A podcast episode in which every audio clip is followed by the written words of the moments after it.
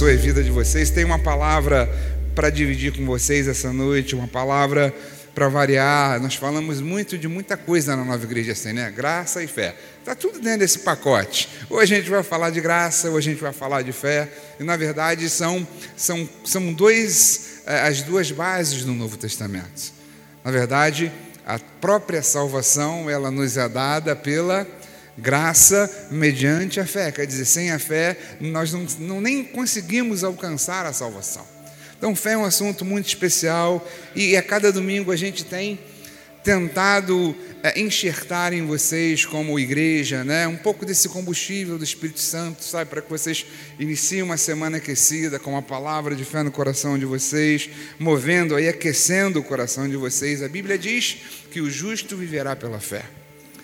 Fala isso quatro vezes, uma vez lá no Antigo Testamento, no livro de Abacuque, depois mais três vezes no Novo Testamento. A Bíblia vai dizer que sem fé é impossível agradar a Deus. E a Bíblia vai dizer para a gente né, que eu não consigo viver, não consigo agradar a Deus, não consigo acessar as bênçãos de Deus se não estiver com a minha fé em alta. Então a gente precisa aquecer os nossos corações. Tema da nossa palavra dessa noite, bate-papo. Não vou dizer para você que vai ser uma pregação, não espere isso de mim, é um bate-papo. Né? A gente está aqui para dividir algo que Deus está colocando no nosso coração.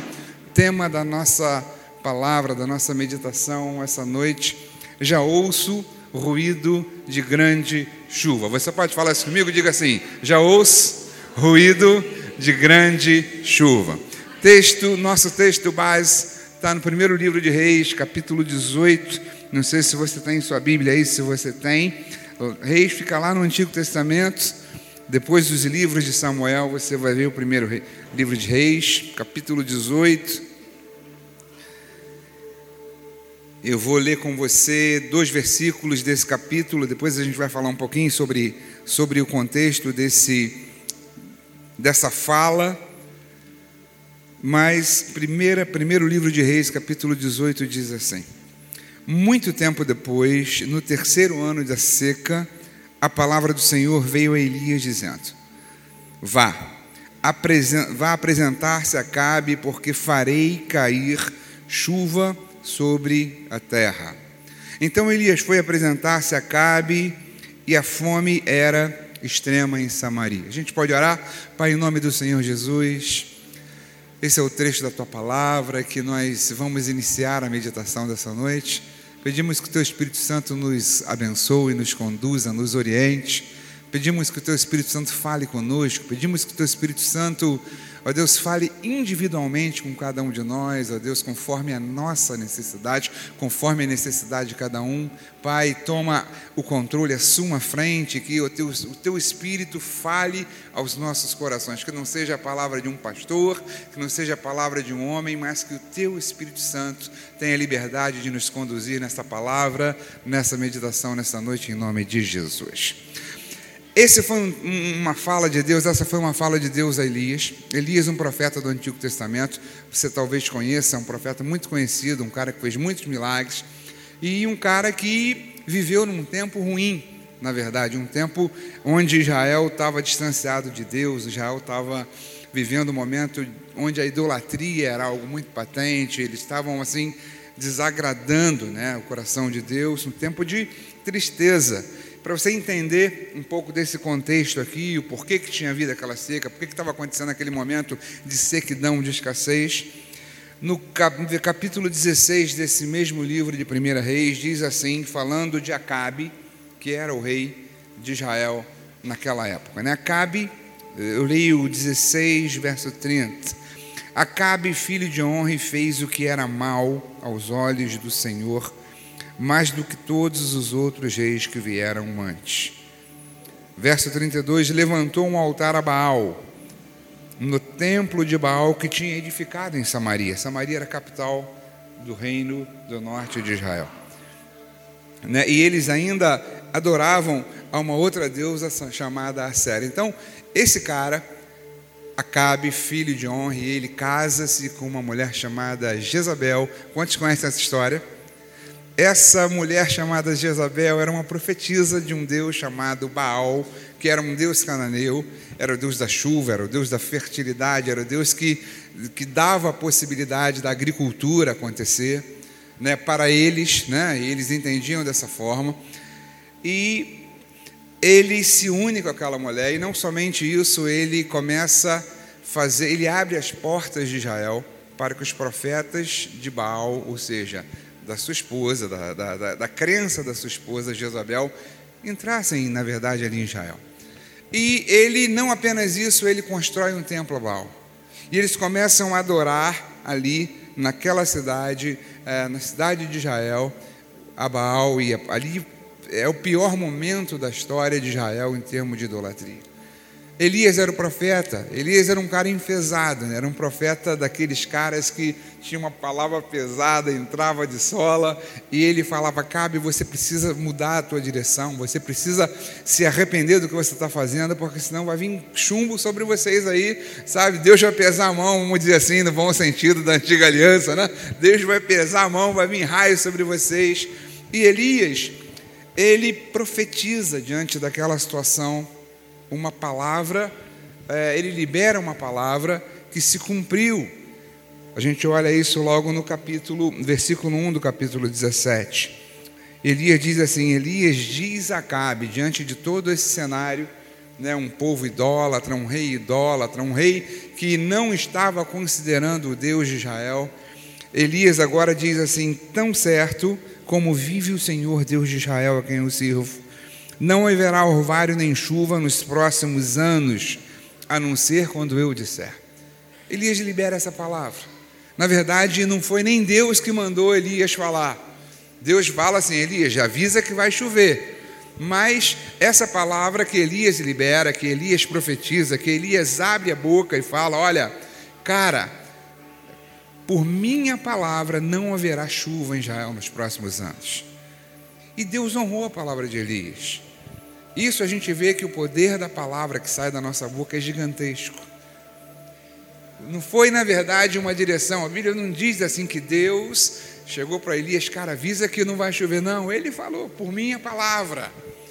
E Deus honrou. E durante três anos não houve chuva. Durante três anos houve seca. Durante três anos não houve lavoura, não houve plantação, não houve agricultura, os animais morrendo, a terra estava passando por um momento de crise, e como a gente viu no versículo 18, a fome era extrema, por conta deles terem se distanciado do Senhor. Perceba que esse é um contexto da antiga aliança, esse não é um contexto da nova aliança, e na antiga aliança era assim: se eu obedecesse, eu ia ser abençoado, e se eu desobedecesse, eu seria amaldiçoado. Se você pega o livro de Deuteronômio, capítulo 28, você vai ver exatamente isso. E Israel se desviou, fez o que era mal e estava acabando vivendo um momento de dificuldade porque eles cavaram aquilo. Eles foram atrás daquilo. Eles passam três anos passando por um período de seca. E no início desse capítulo 18, Deus fala, esse versículo que nós lemos, né, veio a palavra do Senhor a Elias. Perceba que três anos né, de, de, de, seca sobre a terra, e agora vem a palavra do Senhor a Elias, falando: Elias, vá lá, se apresenta a Acabe, porque eu farei cair chuva sobre a terra. E Elias então, ele vai, Acabe, se dirige lá, procura Acabe, né? E dentro desse, entre o milagre da chuva e efetivamente é, ele se efetivar, ele acaba propondo um debate, ele se apresenta a Acabe, ele conversa com Acabe, e mais uma vez Elias fala, Acabe, o Israel está assim porque você se desviou, porque vocês estão adorando outros, outros deuses. Eu queria propor um desafio, eu quero chamar agora, eu quero que você peça que todos os profetas de Baal e convoque Israel, nós vamos fazer um desafio, isso era comum. Na época você pega a batalha de Davi e Golias, era assim. Não precisou que o povo filisteu guerreasse com o povo hebreu. Né? Eles pegaram um representante de cada povo, né? e Davi e Golias, aquele que vencesse a guerra, o povo seria vencedor. Era, uma, era comum acontecer isso. Eles escolhiam alguém que representasse o povo. E Elias aqui propõe uma batalha, não uma batalha física, mas uma batalha espiritual. Ele fala: Cabe, Deus vai mandar chuva sobre a terra. Antes, porém, nós é, precisamos reunir o povo, e você vai reunir todos os profetas de Baal, e nós vamos fazer um desafio. Nós vamos pegar dois altares, vamos fazer dois sacrifícios de dois bois, e o Deus que responder com fogo sobre o altar é o Deus verdadeiro. O Deus que mandar fogo sobre eh, o animal, sobre o sacrifício, é um Deus verdadeiro. E Elias fala: vocês são muitos, são 450, vocês vão aprontar o altar de vocês primeiro, então comecem. E a Bíblia diz nesse capítulo 18 que todo, toda manhã aqueles profetas de Baal ficaram pedindo a Deus, clamando em alta voz e tal, e nada de acontecer. Chega mais ou menos ali pela hora do almoço, Elias começa a zombar ainda deles e fala: Olha, por favor, vocês precisam gritar mais alto, que pode ser que o Deus de vocês esteja dormindo, ou esteja viajando, ou esteja preocupado com outras coisas e não esteja conseguindo atender. E eles então, naquela prática, naqueles rituais, continuaram a pedir a Baal e nada aconteceu. E aí, mais ou menos por volta das três horas, Elias chega e fala o seguinte: agora nós vamos é, mudar. Agora eu vou pedir ao Senhor que faça um. É, que, que mande fogo sobre o altar. E ele então manda antes de orar a Deus, ele manda que jogasse muita água em volta do altar, enchesse de água, molhasse tudo, fizesse uma vala. Se você quantos conhecem essa história aqui? Já escutaram? bastante gente, né? Encheram de água e de repente ele ora ao Senhor e Deus então manda, manda fogo sobre aquele altar. Naquele momento eles perceberam que o Deus verdadeiro era o Deus de Elias, era o Deus de Israel que o Deus verdadeiro, ou seja, que os deuses que Baal não podia fazer nada, que os profetas de Baal não podiam fazer nada. E naquele momento seguinte, todos aqueles 450 profetas de Baal foram mortos pelo povo de Israel. Depois disso, Elias, ele fala, né? Olha, então sobe aqui no versículo 4 do, do, do capítulo 18, né? Então Elias ele diz a Acabe, depois de tudo isso que acontece, Acabe, vá, eh, suba, coma e beba, porque já se ouve barulho de abundante chuva.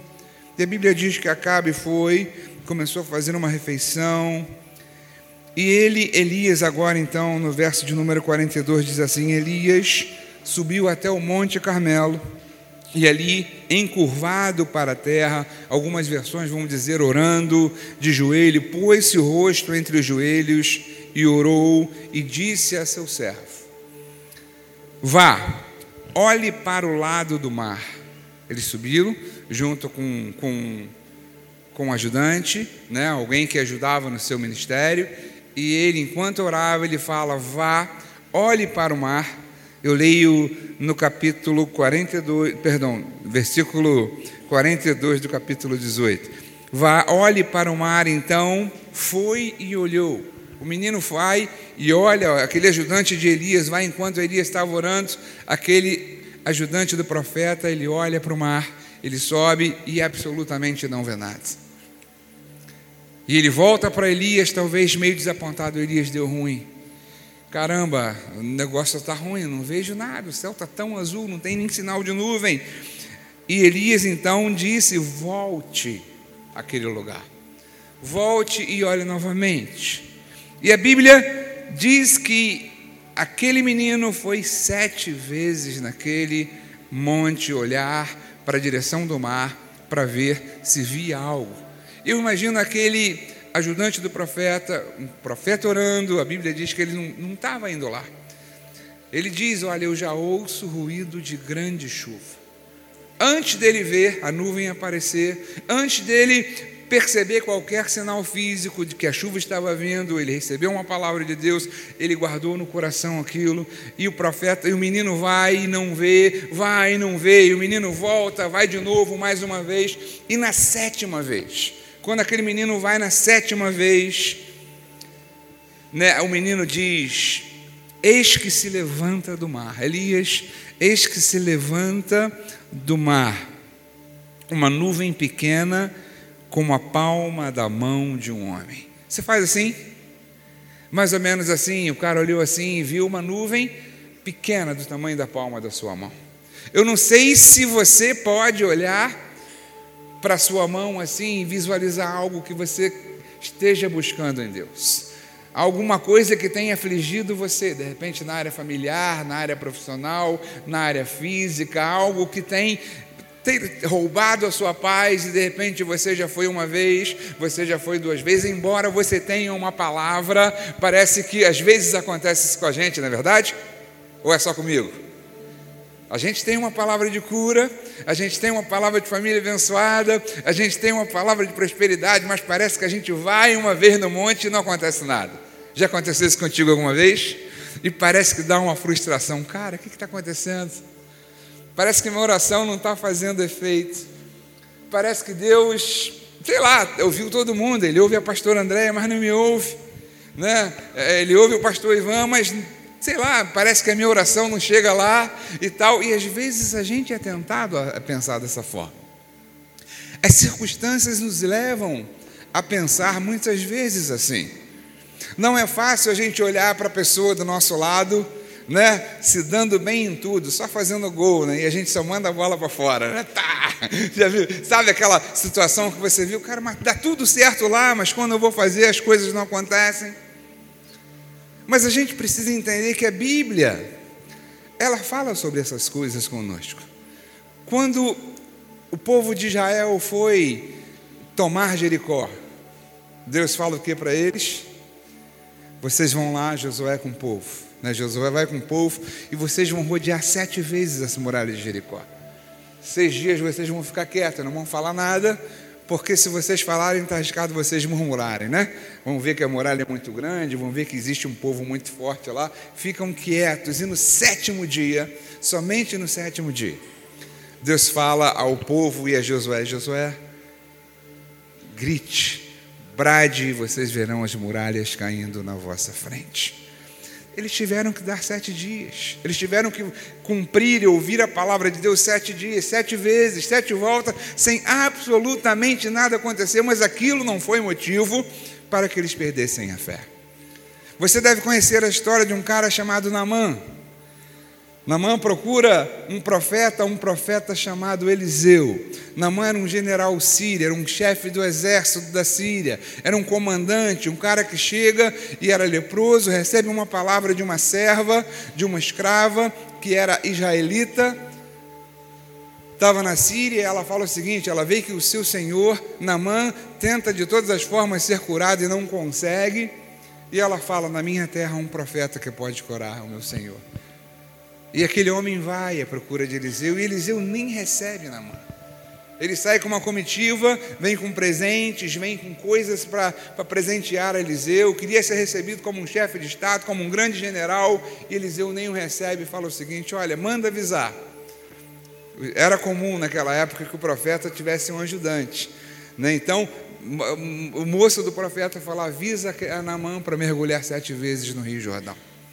E Namã ficou chateado com aquilo, porque ele fala: como posso eu sair da minha terra? E eu estou falando de uma viagem internacional, gente. Síria era um país, Israel era outro. O cara sai de um país para o outro para buscar uma cura, e chega lá na hora, o cara fala: Eu cheguei aqui nesse lugar que não tem nada, um lugar deserto. E o profeta que não me recebe diz que eu tenho que mergulhar sete vezes nesse rio sujo, nesse rio barrento. Não, na minha cidade, na minha terra, no lugar de onde eu venho, existem rios cristalinos muito mais limpos do que esse. Por que eu iria me submeter a essa vergonha? Porque, na verdade, para Namã mergulhar sete vezes, ele tinha que se despir. E às vezes, a gente tem que se despir para ser abençoado por Deus. Talvez o maior orgulho de Namã fosse fazer com que as pessoas percebessem que ele era um leproso. E às vezes a gente se tranca no nosso orgulho e, e, não é abençoado porque a gente se tranca na nossa caixa e fala o seguinte, cara, eu não quero me expor para essas pessoas. Mas alguém fala para ele, mas Namã, se, se o cara te pedisse alguma coisa, se o profeta te pedisse alguma coisa difícil, riquezas, você não ia fazer isso? E Namã então pensando, para, já, talvez eu já venha até aqui, ele vai. E começa a mergulhar, ele mergulha a primeira vez e nada. Mergulha a segunda vez, leproso. Mergulha a terceira vez, doente, enfermo. Mergulha a quarta vez, nada.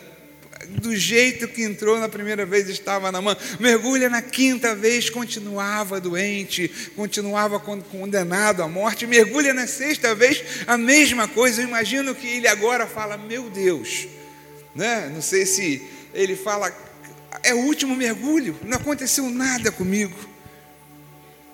E ele mergulha a sétima vez. E a verdade é que quando Namã mergulha a sétima vez, a Bíblia diz para a gente que ele entra de uma forma e sai completamente limpo e curado. A gente não sabe por que essas coisas acontecem. Quando a gente olha o ministério de Jesus, a gente vê pessoas sendo curadas instantaneamente, não é verdade? E nós cremos nisso. Jesus é o mesmo ontem, hoje, o será para sempre. Mas às vezes não acontecem assim. Às, às, vezes existem coisas que não acontecem dessa forma. Eu não sei se nós temos, por exemplo, aqui nesse auditório, alguma esposa que está orando há anos pela conversão do seu marido. Eu não sei se nós temos algum marido aqui que está orando pela conversão da sua esposa. Eu não sei se você, pai, mãe, de repente tem um filho adolescente que não está na igreja e você ora pela conversão dele, de repente, mas está escrito, pastor Andréia, está escrito que crê no Senhor Jesus será salvo, eh, eu e a minha casa, mas eu fui salvo e meu filho está lá no mundo, e aí o que, que acontece? Eu não sei se esse tipo de, de, de, de raciocínio, de pensamento, já andou pairando essa cabeça. A gente não entende bem. Eu estava é, vindo com minha esposa para cá e eu falava, a gente estava no carro discutindo, né? E, e ela falou assim: Jorge, será que em 2050? Conversando, né? Não, conversa, é, discutindo no sentido de conversar, né? Já tomei logo uma. Isso aqui, eu pensei que. Não, mas é, minha esposa é uma benção, tá, gente? Olha só lá. A gente estava batendo um papo, né? Ela perguntou para mim assim: Pô, Jorge, será que 2050? A gente vai estar tá vivo e tal. Eu falei assim, cara, eu vou estar tá vivo com certeza, né? 2050, pô, vou estar tá garotão ainda e tal. Aí eu falei assim, e você também. Aí depois eu falei assim, eu só não sei se vou estar nesse mundo, né? Mas, pô, no outro eu vou estar. Me é assegurada a vida eterna. Daí a gente estava conversando, aí ela falou assim, ah, pô, mas lá eu não vou te conhecer, né, e tal. Ela falou assim, você vê que a menina gosta, né? Ah, coisa boa. Aí, mas, mas ela falou assim, né? Então eu falei assim, eu fiquei feliz né, com isso, graças a Deus por isso. Né? A recíproca é verdadeira. Mas, mas, mas eu falei assim para minha esposa, poxa, tem coisas que a gente. Ela falou, você acha que a gente vai se conhecer lá? Como que vai ser? Aí eu falei assim, Ana, eu, tem, existem coisas que a Bíblia não diz para a gente exatamente como vai ser. Eu não sei, sabe? Tantas coisas como pastor, como professor, a gente não sabe. Eu seria, eu seria leviano com a palavra em falar assim: olha, vai acontecer isso, eu não sei. E não é vergonha para mim, porque tem coisas que, quando eu não vejo explícito na palavra de Deus dessa forma, olha, vai assim, e, ou, ou não vai, Sabe, aí as pessoas fazem mil e uma interpretações, né? Um fala que vai, outro fala que não vai e tal. Eu prefiro nem achar nada. Quando eu vejo essas coisas assim que Deus não foi enfático em falar para mim, Jesus falou para mim, por exemplo, que no mundo eu ia ter aflição. Jesus falou, Jesus foi direto. Então essa era uma coisa que eu, eu tenho que saber. Né? Eu vou passar por algumas lutas, mas no meio da luta, no meio da crise, até pelo contexto da palavra, o que, que eu faço? Eu preciso manter o meu ânimo. Por quê? Porque ele venceu o mundo. E na vitória dele nós venceremos também. Você diz amém? Na vitória dele nós fomos feitos mais que vencedores. Jesus é maravilhoso. Mas são coisas que a gente tem uma objetividade de Jesus em nos ensinar. Outras coisas não. Aí se você me pergunta, Jorge, por que que De repente, a gente ora por uma pessoa e aquela pessoa é curada na hora, e a gente ora, faz a mesma oração por outra pessoa e a pessoa não é curada na hora, ela vai ser curada um mês depois, ou vai ser curada um ano depois, ou não vai ser curada. Como é que eu fico nessa situação? Porque eu tenho certeza que de repente nós somos pessoas normais, tem algum marciano aqui? Não, só tem gente aqui. Então, às vezes acontece, às vezes a gente ora por uma situação que de repente não, o final não é exatamente aquele. Se não aconteceu contigo, amém, mas já aconteceu comigo, na minha família, já aconteceu, e, e são coisas normais, então eu entendo como um propósito de Deus, mas eu não deixo de crer por causa disso. Eu não deixo de crer na palavra, eu não deixo de duvidar, o que, perdão, eu não duvido da que a palavra que vem até mim através do Espírito Santo, porque por uma coisa ou outra que aconteceu comigo, qual a minha postura? Eu continuo crendo. Eu continuo mantendo a, a minha expectativa de que Deus é fiel, que Deus cuida da minha vida, de que Deus cuida da sua vida, de que Deus cuida de nós, de que Deus está cuidando da gente aqui agora. Mas trazendo para o nosso dia a dia, eu tenho certeza, porque eu, eu falo para vocês assim com muita tranquilidade e muita convicção. Se tem uma coisa que o pastor precisa conhecer, é gente. Eu trabalhei 30 anos na Marinha, trabalhando com gente, gente de todo tipo. Gente boa, gente ruim, gente honesta, gente de mau caráter, sabe? Gente que queria abençoar o outro, gente que queria matar o outro. Todo tipo de gente a gente vê. E na igreja, a gente ouvindo as pessoas, a pastora André sabe disso, de repente você também, líder de grupo de conexão, a gente sabe que as pessoas estão passando por situações difíceis muitas vezes. Em casa, né? situações difíceis às vezes num trabalho, situações difíceis de relacionamentos, enfim. Né? É comum, de repente a sua área é diferente da minha. Você tem uma necessidade em uma área, eu tenho uma necessidade em outra área, minha esposa em outra, André em outra, pastor Ivan em outra. Mas a verdade é que todos nós, preste atenção nisso, todos nós em alguma área precisamos de algo. E se essa é uma verdade, diga amém. E se você disse amém, você é uma pessoa normal. Porque Assim a gente vai vencendo. Sabe por que, que acontece isso, gente? Para a gente crescer, para a gente exercitar a nossa fé, para a gente vencer. Jesus já venceu, Jesus já nos deu vitória, mas a gente tem uma participação disso de crer, de confessar, de tomar posse pela fé daquilo que Jesus gratuitamente já trouxe de bênção para mim e para você. E esse cara, Elias, na verdade, ele recebe uma palavra de Deus, Logo no início, nós lemos essa palavra no, no, do início do capítulo 18. Deus falou com Elias: Eu vou mandar chuva, vai chover em Israel. Não foi Elias que falou que a chuva viria, foi Deus. Elias falou que a chuva não viria. E Deus honrou a palavra de Elias, porque era um profeta de Deus. Mas Deus fala: Elias, vem chuva. E Elias não precisou ver o céu fechando, o céu escurecendo, ele não precisou ver. Aquela ventania típica de chuva e tal, aquele movimento. Sabe aquele dia que você olha assim, cara, o tempo está mudando, eu acho que vai chover. Sabe aquele dia que você olha assim, o tempo está bom, e de repente você fala assim, cara, o tempo está mudando aí, está acontecendo alguma coisa, as coisas, hum, eu acho que vai chover. Elias não precisou ver isso. E embora aquele menino fosse sete vezes aquele monte, olhar as coisas, olhar para ver se vinha algum sinal de água, de nuvem, de chuva vindo do mar, Elias não duvidou no seu coração. Elias continuou orando, continuou tranquilo. Eu imagino que talvez para mim e para você fosse uma frustração, né? A gente fala, ó, Deus me deu uma palavra, vai lá para ver se está resolvida a situação. Aí o mensageiro que a gente manda, ó, cara, está ruim, nada, nada feito, parece que as coisas não se moveram, está exatamente da mesma forma que estava. Elias não, Elias ele se apegou àquela palavra.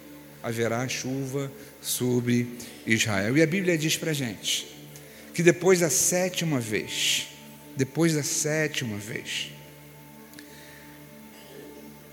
em pouco tempo o céu começou a escurecer. E a Bíblia diz que grande chuva caiu em Israel. Elias colocou fé na palavra que recebeu de Deus. Você deve conhecer aquele trecho que da palavra de Deus no Novo Testamento, onde Pedro ele tentou pescar durante toda a madrugada. E de repente, no início da manhã, eles estavam limpando as redes, já para se prepararem. A galera da banda até pode vir se quiser, tá? É, o pessoal estava se preparando, limpando, eles estavam ali fazendo as, as preparações para encerrarem o expediente. E de repente Pedro recebe uma palavra de Jesus. Jesus olha e fala: Pedro, lance as redes novamente. Jesus era um carpinteiro, Jesus não era um pescador. Jesus era alguém especialista em trabalhar com madeiras, em talvez fazer móveis, fazer portas, trabalhar na construção de casas. Ele não tinha intimidade com pesca. E Pedro sabia disso, e Pedro fala: Jesus, nós pescamos, tentamos a noite inteira e não conseguimos nada. A gente está esgotado, a gente está cansado, a gente está exaurido dessa madrugada de trabalho. Chega na nossa hora de descanso, tu vais mandar que nós lancemos novamente a rede. E aí alguma coisa vem no coração de Pedro e ele fala: Senhor, pode estar dando tudo errado na minha cabeça. No natural não é assim. Eu sei onde tem peixe, eu sei a hora que eu vou lançar as redes, mas eu quero, Senhor, lançar as redes debaixo da tua palavra. Senhor, sobre tua palavra eu lançarei as redes. E a Bíblia diz que Pedro viu um milagre. Era tanto peixe ali que que precisou de gente para ajudar. Tá, isso, meu irmão, manda ver. Isso aí, precisou de gente para ajudar. Porque havia uma palavra de Jesus. Deixa eu falar para você essa noite, querido. Eu vim te avisar essa noite, te lembrar essa noite.